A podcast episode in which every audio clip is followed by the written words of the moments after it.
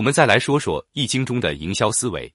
比如 “Not normal” 这句口号，就是 Mini 对自己的一种简易。这种有些玩世不恭、从不循规蹈矩的价值主张，将全面决定这个汽车品牌从产品外观设计到广告风格，再到消费者沟通话术的方方面面。与优秀品牌一样，能够深度流行的营销方法论也各有各的简易，其共同特征是能够用一句话鲜明的提炼宗旨。然后又能在这个原点上无限的延展开去。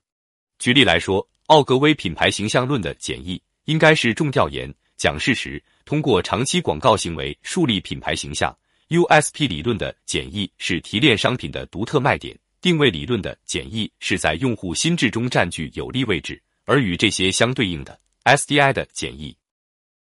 是以洞察驱动品牌营销创新，在简易的基础上。每个流派都可以去丰富自己的学说，就像每个品牌都可以基于自己的 core value 去讲出一千零一个动人故事一样。所以，易经在这里带给我的感悟是：只有从变异中思考不易，再从不易中提炼出简易，或许才是一个营销主体可以在市场中站稳脚跟的前提。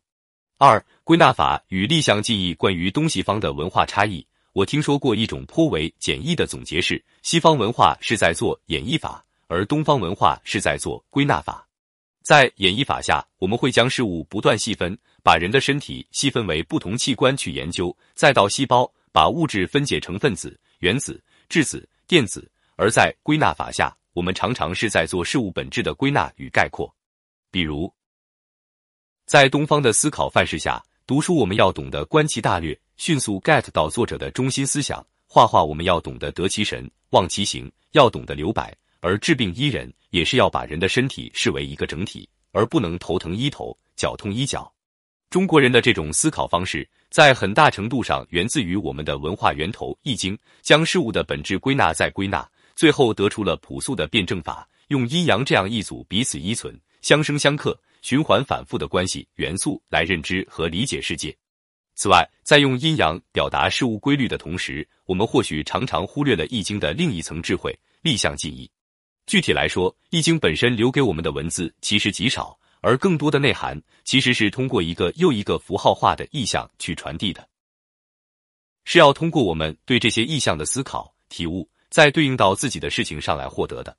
至于为什么要这样做，《周易》系辞中讲得很明白：“书不尽言，言不尽意。圣人立项以尽意。”也就是说，使用语言文字去传递信息，注定会有它的局限性，而这个时候。有智慧的人常常是用意象去力求将意思意义最大化的。立项记忆对我们的影响如此之大，使得它早已超出了哲学范畴，而深深地侵染到了中国的诗词书画领域。比如“小桥流水人家”的情绪，绝不等同于古道西风瘦马。王国维先生在他的人间词话中有所谓“一切景语皆情语”的说法，用意象去传递精微而细腻的内心体验。追溯往上看，也可以说都是受着立项记忆的启发。那么，归纳法与立项记忆对品牌管理者和营销人又有什么启发呢？我想起不久前在和几位小伙伴一起闲聊读什么营销书的时候，其中一位就说，感觉现在越来越难读飞利浦、科特勒的营销管理了。问他为什么，回答说，因为这本书每一版都比原来更厚，似乎有种什么都要装进来的感觉。我想，这或许就是蛮典型的书不尽言，言不尽意吧。想要用语言逻辑穷尽一个领域。结果却往往发现没讲出来的更多。现在各行各业日益严重的演绎法，已经给我们的工作生活带来了更多焦虑。